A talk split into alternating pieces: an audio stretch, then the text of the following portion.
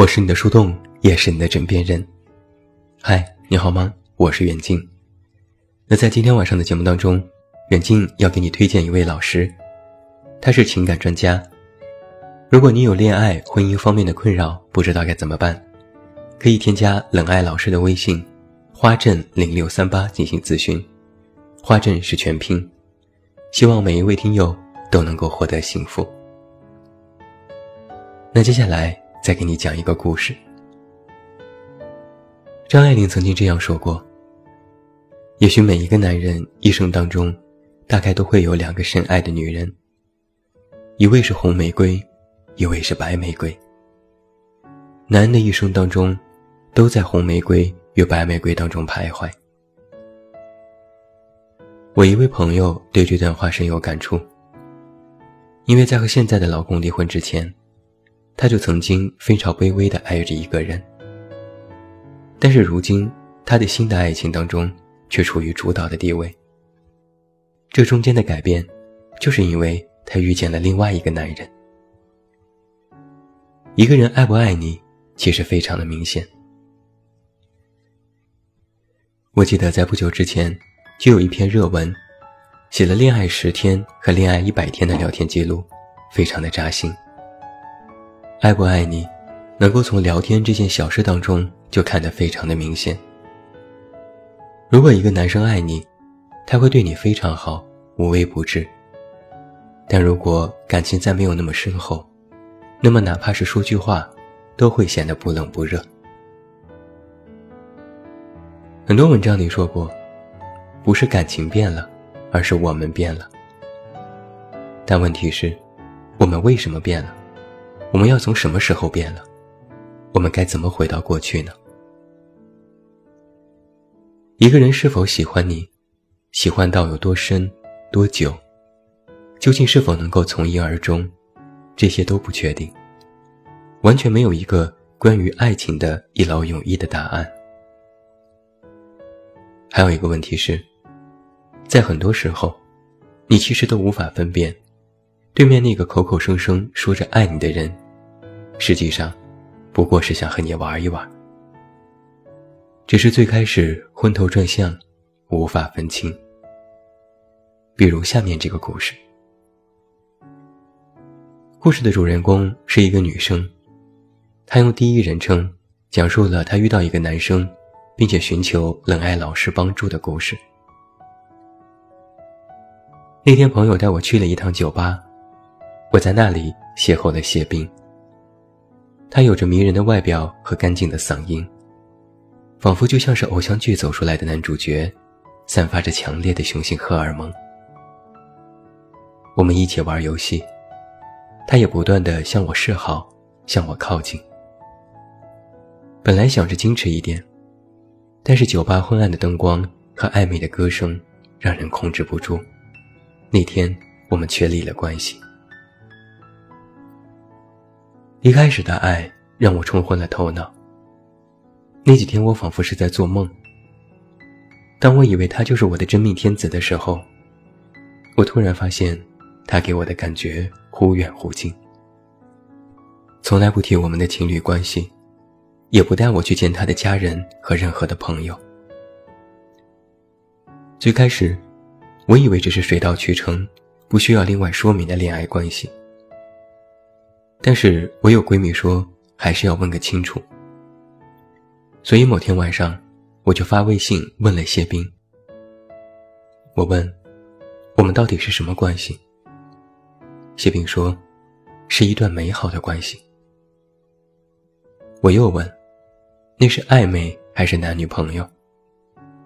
谢冰说，玩的开心就好了，别想大家。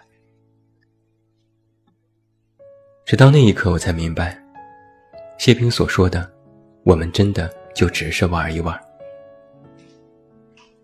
我把聊天记录截图给朋友看，朋友说他其实根本不爱我。我一开始不相信，我还疑惑，他不爱我，为什么要和我在一起？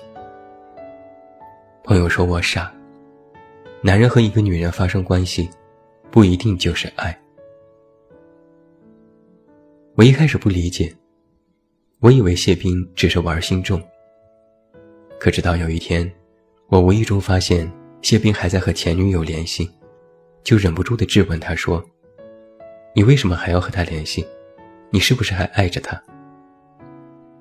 没想到谢斌更加理直气壮地说：“你又不是我的女朋友，你凭什么管我？”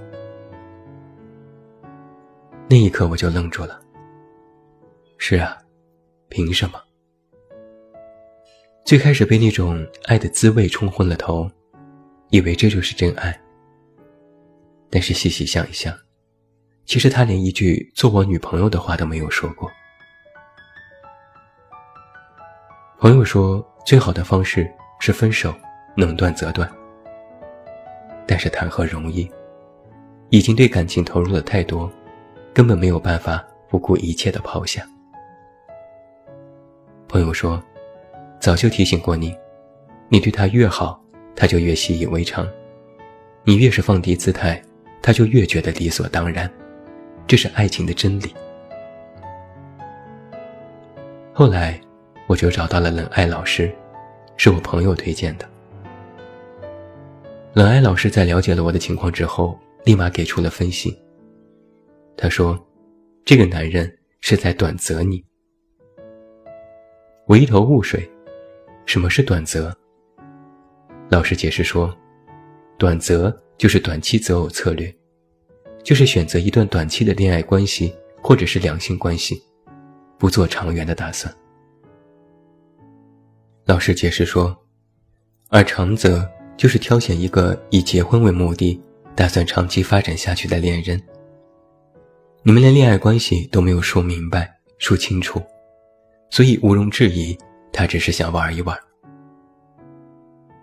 如果有人大言不惭地说：“我们只是玩玩”，那就是短期择偶标准，也就是短择。这样的人，如果不想受伤害，就应该趁早远离。我又问冷爱老师：“我为什么会被短择？”老师说：“有些男人在确立正确的恋爱关系或者是婚姻关系之前。”会不断的测试这个女人能不能够长久的在一起。如果一份感情太容易得到，自然就不会珍惜。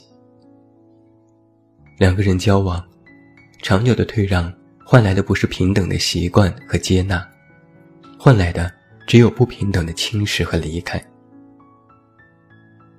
而我和谢冰，就像是歌里所唱的那样，得不到的永远在骚动，被偏爱的。都有恃无恐。我太容易得到，并且一味的付出，那谢斌自然就不会把我放在心上。但是我和老师这样说，我还是不想放弃，不想远离，还是想再试试看。毕竟，真心喜欢一个人是特别不容易的事情。于是，冷爱老师就给我制定了详细的蜕变计划。一共分为了五个步骤。第一，降低对他的期待。贪心是让期望失控的重要原因。如果因为舍不得，到最后都会用青春和泪水来买单。第二，主动与他断联，即使他主动找你，也只能简单的回复。第三，进行魅力提升，要让他知道你也是有异性魅力的。让他出现危机感。第四，学习两性博弈，不要再让自己掉进他的温柔陷阱里。第五，学会展示自己，引导他对你进行长择，而前提是前面几点要做到很好，一步都不能出错。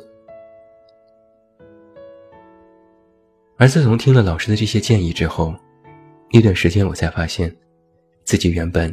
根本不会好好爱自己。我拿出了努力和毅力，学习各种课程，学着化妆，学着说话，学着更好的为人处事，学着去把握自己的情感。以前我面对感情就只会横冲直撞，但是现在学会了迂回和坚守。